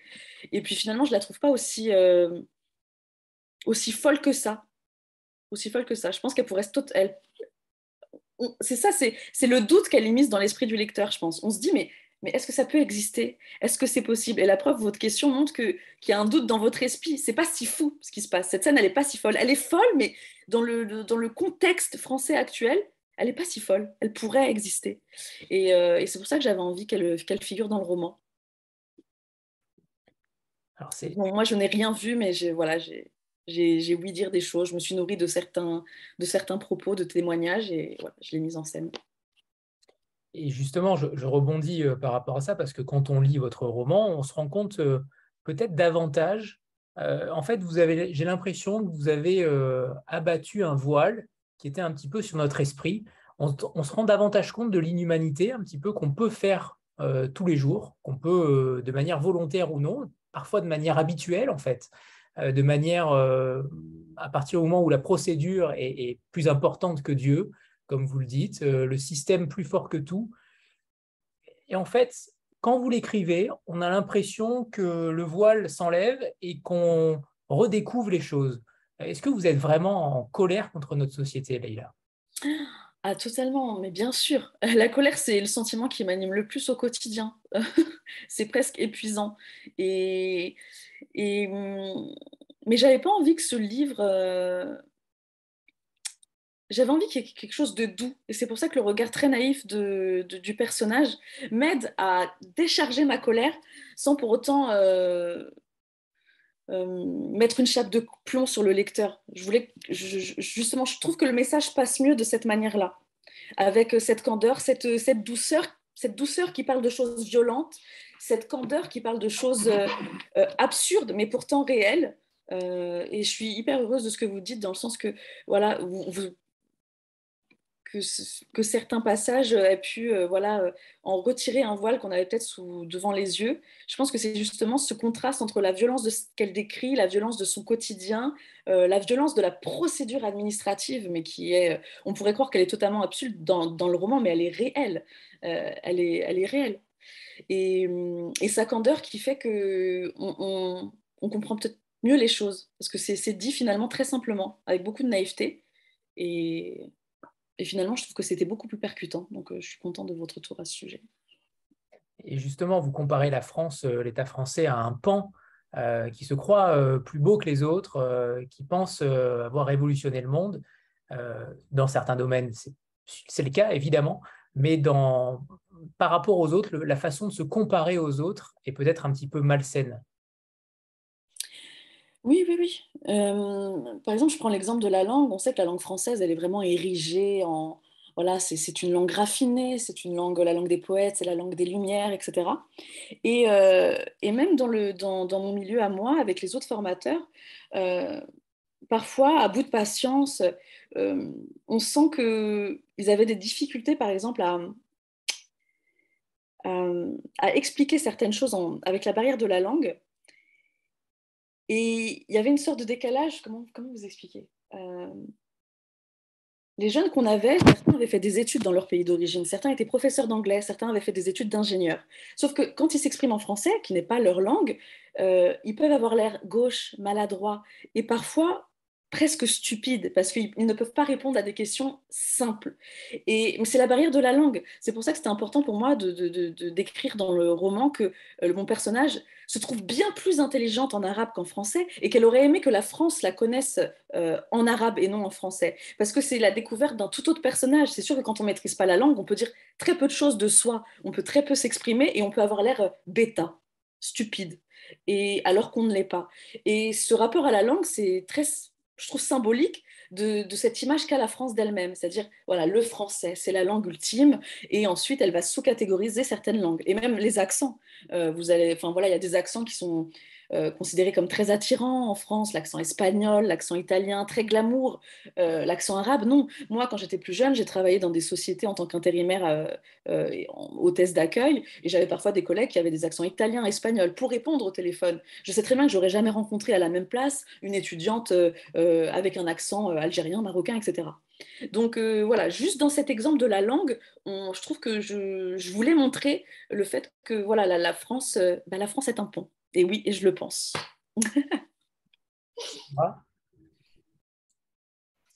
Euh, oui, euh, par rapport à la, violence, euh, cette violence en fait qui est, portée par, par la douceur de, vos mots, Enfin, je trouve qu'elle nous porte cette douceur à, l'attachement en fait au personnage. On est forcément attaché et sensible aux différents personnages et pas seulement à Laïla d'ailleurs, tous les personnages secondaires. et je fais une petite parenthèse. Moi, j'ai eu l'impression parfois de ressentir le même attachement que quand je regarde un film comme Amélie Poulain, j'avais un peu cet esprit-là aussi en tête, en fait, en, lisant parfois certaines scènes. Et pourtant, avec cette violence en, pas seulement en arrière-plan, hein, mais aussi en plan principal. Mais euh, je me demandais si, euh, tous ces personnages, tous les personnages secondaires, vous les aviez, euh, je sais pas, rencontrés, alors particulièrement Momo, moi, qui m'a, voilà, touché peut-être plus. voilà, est-ce qu'il y en a complètement inventé, d'autres qui sont sortis, voilà, de votre expérience dans le milieu social? Il est vrai qu'on n'a pas assez parlé des personnages secondaires qui sont exceptionnels c'est assez incroyable d'avoir une galerie aussi, euh, euh, aussi porteuse en réalité sur chaque instant. Vous avez réussi à créer un univers, chacun d'eux, qui pourrait même euh, être un roman pour chacun d'entre eux parce qu'il y a vraiment matière. Bah, merci beaucoup, ça me fait vraiment très plaisir d'entendre ça parce qu'à aucun moment au cours de l'écriture, j'ai considéré ces personnages vous avez raison, secondaire comme secondaire. Euh, ils ont tous une importance capitale pour le personnage principal, pour l'histoire, euh, parce que chacun en fait renvoie à mon personnage principal par sa situation euh, une image de la France. une image de la France dysfonctionnelle. C'est le cas par exemple du personnage de Momo, voilà, qui, est bientôt en âge d'être en retraite, qui, est français, mais mais que sa barbe met dans une sous-catégorie, une autre catégorie. Donc chaque personnage euh, a une importance vraiment capitale et je l'ai écrit de, cette manière. Et, euh, et pour répondre à Sandra, euh, non, non, non, ils sont, c'est des personnages qui sont fictifs, mais encore une fois, voilà, certains traits sont forcément nourris de mes expériences, mais, mais non, Momo n'existe pas malheureusement. mais je, je sais que voilà, cette histoire de la barbe, je, l'ai surtout tiré de, comment dire, du, domaine médiatique, c'est-à-dire qu'à l'époque, je sais qu'il y avait beaucoup de polémiques sur euh, les chauffeurs de bus qui portaient la barbe. Et moi, ça m'avait beaucoup interpellée parce que je me disais, bon, bah, de toute façon, tant qu'il conduit son bus, euh, je me fiche un peu de, la longueur de sa barbe. Et en fait, c'est tellement dans le paysage politico-médiatique que, par exemple, ces personnages, euh, ils sont fictifs, mais je viens leur donner des petites touches que je retrouve au quotidien, aussi bien que je, retrouvais dans, mes classes. Euh, que voilà, si j'allume ma télé, ma télé et que je me mets sur BFM. Quoi. Et je pense que c'est pour ça qu'ils ont l'air si réels, en fait. Ah, c'est moins qu'on puisse dire. Euh, et, justement, je, là, il me vient une idée en tête quand, je pense à Momo qui fait voler euh, la dune au-dessus de sa tête. c'est une, pièce de théâtre. J'ai l'impression que ce livre serait parfaitement adapté à une pièce de théâtre et j'ai déjà les images en tête à la lecture de votre roman. Euh, de ces personnages-là incarnés par des acteurs. Est-ce qu'il y a une possibilité que ce soit euh, le cas? Est-ce que, Guillaume a déjà eu, euh, alors le livre est encore très récent, hein, évidemment, il n'a pas encore eu le temps totalement d'exister encore, mais, justement, ce serait intéressant d'adapter ce livre-là dans d'autres domaines culturels parce qu'on a l'impression que tout est extrêmement visuel. Alors, vous avez entièrement raison, et il y a eu deux exemples récents de, romans qui ont été adaptés au théâtre euh, chez la réédition. Il y en a un qui, est un roman de Jérôme Collin qui s'appelle euh, euh, pardon, Le champ de bataille et qui a été d'ailleurs en, qui a été là, enfin qui a fait une grande tournée. C'est un livre, c'est un auteur belge, c'est une pièce qui a eu énormément de succès. C'est un, un one man show, un seul en scène.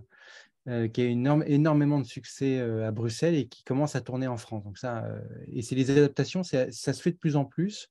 Alors évidemment, c'est très rare parce qu'il y a peu de, théâtre. Mais enfin là, on a eu, nous, un exemple récent. Il y a un deuxième exemple, pareil, c'est un, seul en scène, un roman de Charles Pépin qui est, qui est un roman philosophique qui s'appelle La joie et qui a été adapté là aussi au théâtre. D'ailleurs, il y a une représentation, j'ai vu passer sur les réseaux sociaux on a dû la partager sur les nôtres euh, dans, peu de temps. Donc oui, c'est une bonne idée. Aujourd'hui, il n'y a pas de, proposition, mais on est en contact, nous, avec des, avec des théâtres. Il y a déjà deux titres euh, qui ont été adaptés au théâtre. Très bien. Donc on, prépare, euh, potentiellement, on prépare Leïla à, répéter ce texte-là en seul en scène. Bah, après, si l'auteur elle-même est actrice, c'est possible. Dilou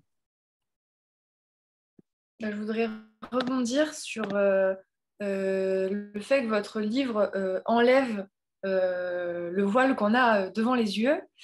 En fait, à titre personnel, vraiment, je ne m'intéresse pas trop à l'actualité. Et du coup, le fait de lire votre livre, ça m'a vraiment ouvert les yeux sur ce qu'est la France de dessous, si je puis dire. Une France que moi, je ne connais absolument pas, enfin que j'ai rapidement côtoyé à la fac, mais sans, sans, approfondir. Et en fait, toute cette violence qui existe, euh, pour moi, c'était très abstrait.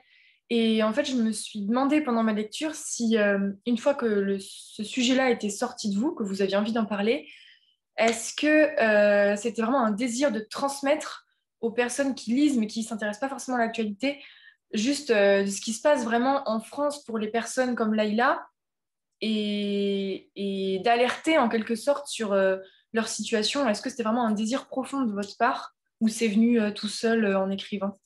Non, non, totalement, vous avez totalement raison. Quand j'ai commencé à écrire, comme je vous disais tout à l'heure, je ne pensais pas que j'allais écrire sur ce sujet, etc. Mais quand j'ai commencé à voir l'histoire se dessiner et surtout le ton que j'employais, je me suis rendu compte que surtout il y avait la volonté de tourner en ridicule, euh, de, montrer l'absurdité euh, de certaines de certains travers de, notre société, que ce soit l'entretien de naturalisation lui-même, c'est une blague en fait. Et on pourrait croire euh, euh, dans cette logique justement de questions qui se répètent tout au long du roman, donc comment fonctionne un système démocratique français, citer le nom des ministres, qui est Jeanne d'Arc, on pourrait croire que c'est ridicule, mais en fait c'est la vérité. C'est-à-dire que c'est typiquement le genre de questions qu'on peut poser à ce genre d'entretien de naturalisation. Et moi, euh, au quotidien, quand j'entends ça, quand je vois ça, quand, quand, je vois ces jeunes se préparer à ce type d'entretien, il y a de la colère, certes, mais il y a surtout une sorte d'incompréhension totale. Et je me dis, mais je suis la seule à trouver ça absurde. Donc, dans l'écriture de, de, ce roman, avant même la volonté de faire prendre conscience, bah c'est génial quand ça arrive, je suis super euh, touchée par euh, ce, que, vous me dites, avant même cette volonté de prise de conscience, il y a une volonté... Euh, presque égoïste de voilà, tourner en ridicule, montrer l'absurdité. Et puis après, si ça peut aboutir à une prise de conscience, bah, en tant qu'auteur, on peut, en, peut en être que ravi. Très bien. On, va peut-être faire une petite photo avant que vous nous lisiez un, extrait du livre que vous nous avez préparé. Voilà, préparez-vous pour la photo. Ah, ok. Ouais, c'est moi qui l'a fait. 3, 2, 1. C'est bon, parfait. Merci. Leïla, c'est à vous. Alors, j'ai allumé une petite lumière parce qu'on se retrouvait vite dans le noir. Euh, pour contextualiser un peu l'extrait que j'ai choisi, c'est un extrait qui intervient euh, dès le début du roman, dès les premières pages, après que Leïla ait reçu des mains de son assistante sociale euh, qui s'appelle Marie-Ange sa convocation à l'entretien de naturalisation. Et son assistante sociale profite de ce moment pour, pour dans la foulée, tout de suite, la préparer à l'entretien qui aura lieu dans quelques semaines. Donc voilà, c'est contextualisé. alors, le rendez-vous s'est poursuivi Marie-Ange a continué en me parlant des points qui lui semblaient très importants, et pendant qu'elle me l'expliquait, elle écarquillait toujours plus ses gros yeux qui la faisaient ressembler à une fourmi. Il s'agissait des rejets et des ajournements. D'après les informations qu'elle venait de trouver sur Internet, la majorité des rejets et des ajournements des entretiens de naturalisation avaient pour point commun le motif de la non-adhésion au principe de la République. Elle m'a aussitôt mise en garde. Il faudra que tu fasses bien attention à ce que tu vas dire le jour de l'entretien. Pour me préparer, durant toute la dernière demi-heure de notre rendez-vous, Marie-Ange m'a appris les principales choses qu'il ne fallait surtout pas que je dise lors de l'entretien si je tenais à devenir française. Par exemple, il ne fallait surtout pas que je dise que je voulais obtenir la nationalité française, car elle permettait de voyager partout dans le monde comme des rois. Apparemment, les agents du Haut Commissariat qui menaient les entretiens détestaient cette raison, et donc même si c'était vrai que la nationalité française permettait de voyager partout dans le monde comme des rois, Marie-Ange m'a fortement déconseillé de mentionner cette raison. Elle m'a presque supplié ne dis surtout pas ça, d'un air affligé qui allait bien avec la tête de son métier. Je lui ai demandé ce que je devais dire alors, et elle m'a répondu très vite, sans avoir besoin de réfléchir, comme si elle savait parfaitement ce qu'il fallait dire et ne pas dire pour être une bonne Française. Elle m'a répondu qu'il était préférable que je parle de mon amour pour la culture du pays, de mon intérêt pour son histoire, et que je dise que je connaissais Jeanne d'Arc, mère de la nation française et pucelle d'Orléans. Elle m'a demandé Tu te souviens de Jeanne d'Arc? Et bien sûr que je me souvenais de Jeanne d'Arc, car Marie-Ange m'en avait parlé plus souvent que ne l'aurait fait Jeanne d'Arc elle-même. Pour finir, Marie-Ange m'a posé quelques questions sur des sujets que nous avions déjà vus ensemble, comme les valeurs essentielles de la République, que sont la laïcité, l'égalité et la fraternité. Je m'en sortais plutôt bien. À chacune de mes réponses, Marie-Ange hochait sa tête de fourmi en faisant Oui, oui, c'est très bien ça, d'un air satisfait, et j'étais contente de lui offrir cette satisfaction, car comme elle le répétait souvent, dans son métier, les victoires étaient rares. À la fin de notre rendez-vous, elle s'est levée pour me serrer la main et me raccompagner à la porte comme elle le faisait toujours. Et c'est là que j'ai fait n'importe quoi. Et c'est là que cette histoire a commencé. Et c'est là que j'ai commencé à me disloquer. Au moment de nous quitter, Marie-Ange m'a lancé. À la semaine prochaine, jeune fille. Et je ne sais pas pourquoi. Sûrement à cause de l'anguille que j'avais dans la tête, ou bien de ce qui était écrit en grosses lettres noires sans poésie ni sentiment. Je lui ai répondu l'une des pires choses à dire si l'on tenait à devenir français. Je lui ai répondu Inch'Allah. Inch'Allah, c'est une expression arabe qui signifie si Dieu le veut. Ça peut vouloir dire l'espoir, ça peut vouloir dire la fatalité, ça peut vouloir dire l'un ou l'autre, ou les deux à la fois, mais en tout cas, vous pouvez être certain que c'est l'une des pires choses à dire si vous tenez à devenir français. Dès que j'ai réalisé mon erreur, Je me suis reprise aussitôt et mine de rien, comme si je n'avais pas dit ce qu'il ne fallait surtout pas dire une seconde plus tôt, j'ai lancé à Marie-Ange À bientôt, qui est une formule bien plus acceptable si l'on tient à devenir français.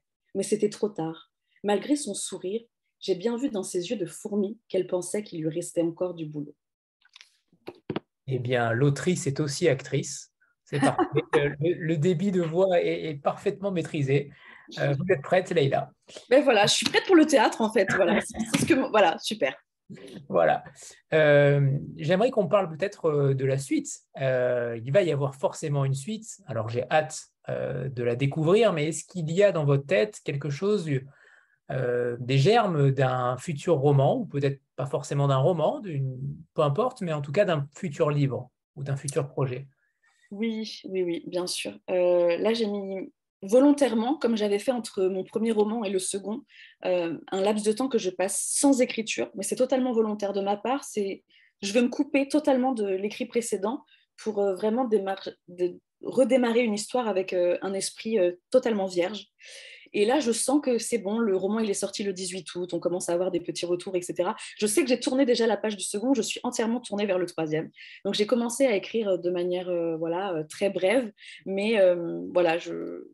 pour le moment, c'est trop tôt pour dire quelle, quelle direction va prendre l'histoire. Mais en tout cas, je sais que j'ai quelque chose à raconter et j'ai commencé à en poser les petits, les petits jalons. Est-ce que, est que justement vous êtes dans la veine plutôt du premier ou vous allez continuer dans la veine du second? Je ne sais pas, c'est encore trop tôt pour le dire. J'ai vraiment envie de trouver euh, la tonalité du troisième. J'ai pas envie que ce soit. Je trouve que le deuxième ne, ressemble en rien au premier et j'aime ça. J'aime cette idée. Euh, quand j'écris, bah, pour reprendre un peu des mots d'ailleurs qui sont dans roman, j'écris vraiment pour découvrir moi-même ce que j'ai à l'intérieur de moi. Et donc là, le troisième, je ne sais pas encore ce qui va en sortir. Est-ce qu'il va y avoir de la colère? Est-ce qu'il va y avoir de la violence? Est-ce que ce sera plus doux? Est-ce que ce sera... Voilà, je pense qu'il y aura quand même de la colère parce que c'est quelque chose qui m'anime beaucoup, mais on verra la manière dont elle va sortir. Et c'est justement ce qui est aussi très excitant et pour moi, c'est de, découvrir. Et là, je suis un peu au même point que vous. Je ne sais pas encore la forme que va prendre cette histoire. Et, euh, mais ça me rend heureuse. Très bien, merci Leïla. Et on va peut-être finir cette rencontre avec Guillaume, justement, qui, nous, qui pourrait nous présenter euh, les titres qui viennent de sortir également chez Alary et qui vont sortir peut-être d'ici euh, euh, quelques jours, début octobre. Oui, bah, je, peux, je vais juste vous parler de, seulement de, deux.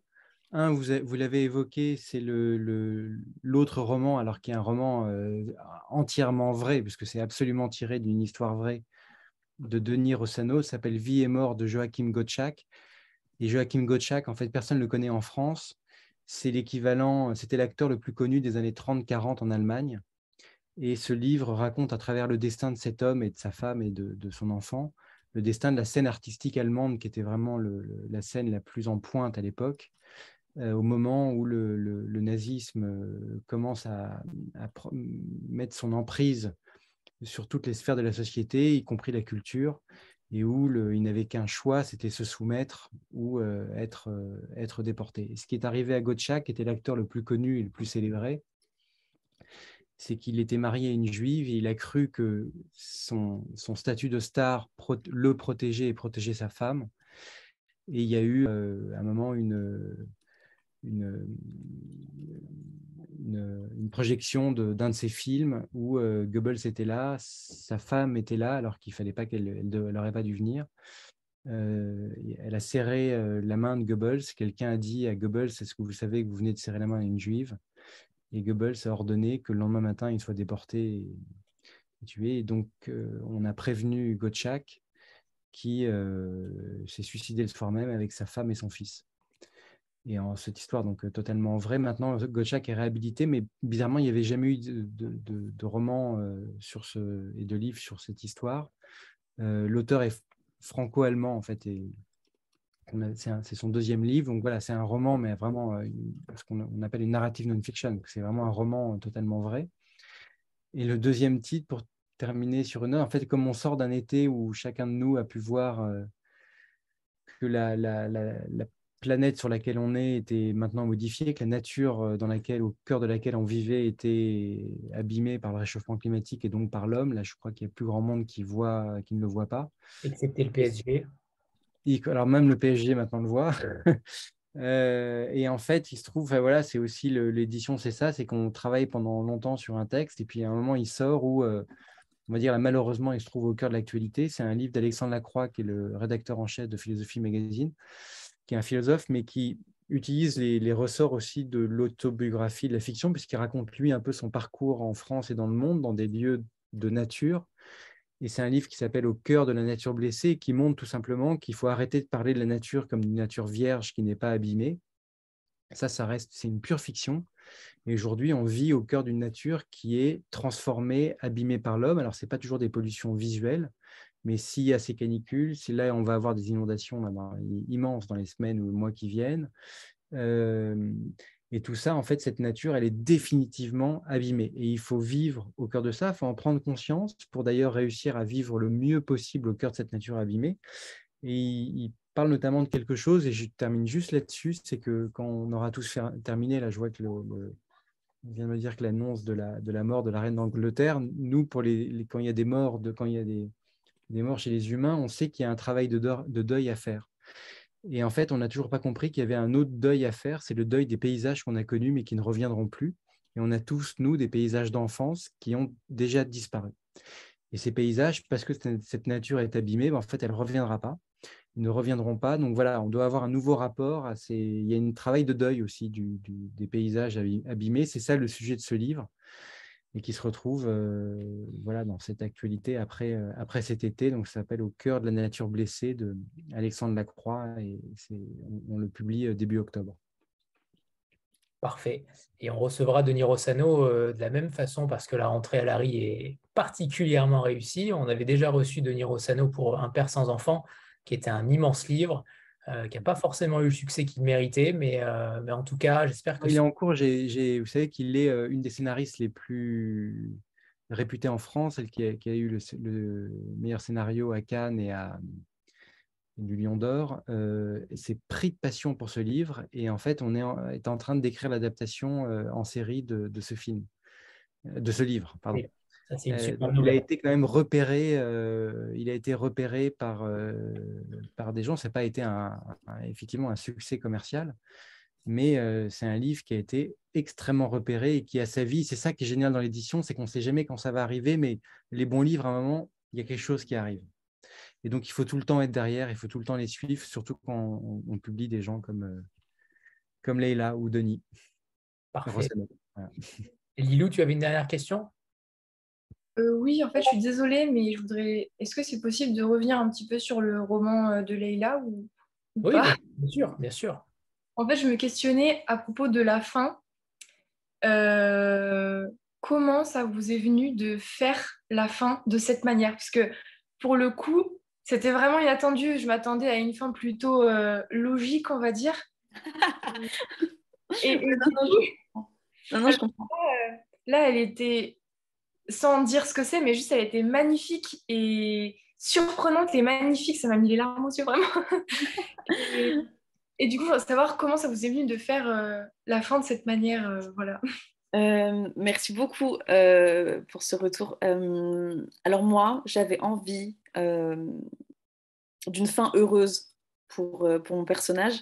j'avais aussi, même si on, pour moi, c'était pas c'était pas important de savoir si elle avait réussi cet entretien ou pas, euh, si elle allait devenir française ou pas. Euh, ce qui comptait, c'était l'image qu'elle avait d'elle-même. Et, euh, et je trouvais ça. J'aimais bien le parallèle entre. D'ailleurs, j'en parle à la fin du baptême, de cette idée de renaissance. Et j'avais pas envie de la faire plonger dans la Seine à Paris. J'avais envie d'un nouveau décor qui soit aussi beau que, que la fin. J'avais envie de, de, quelque chose comme tu dis, tu as raison, cette, enfin, vous avez raison, cette logique hein, qui a pu vous surprendre. Euh, j'avais envie de quelque chose de surprenant pour elle, j'avais envie de quelque chose qui, détonne avec le reste et qui annonce justement totalement euh, le début d'une nouvelle vie pour elle, et puis surtout d'une nouvelle manière de, se voir, de se comporter. Et, euh, donc voilà, j'avais envie de la mer et je l'ai emmenée à Marseille. Voilà, c'est ça. Mais je, je, comprends votre ressenti. Hein. Merci, merci à, tous. Merci Leïla, vous êtes à l'image de votre livre. c'est le talent qui prime et, je suis vraiment ravi de vous avoir rencontré ce soir parce que votre livre, il est important. J'espère qu'il aura sa vie parce qu'il le mérite. merci. Merci tout simplement parce que vous avez vraiment écrit quelque chose qui, qui fait date, je trouve, et, j'espère vraiment que la presse et tant d'autres vont enfin s'en saisir parce que il y a une plume. Alors, je vous ai comparé à Romain Gary, Boilem Sansal et mais il y a ça, il y a ce, il y a cette, euh, ce sens de la formule et cette, euh, cette gouaille que vous arrivez à mettre en place. Et, j'espère que vous aurez un destin euh, identique. mais en, tous les cas, si c'est trop, tant pis, parce que parfois il faut un petit peu en faire trop pour qu'un roman existe, et tant mieux. Merci beaucoup à vous tous en tout cas. Merci à tous. Merci, beaucoup. Merci beaucoup. Merci beaucoup. Au revoir. Bonne soirée. Merci. Bisous. Au revoir. Au revoir. Merci.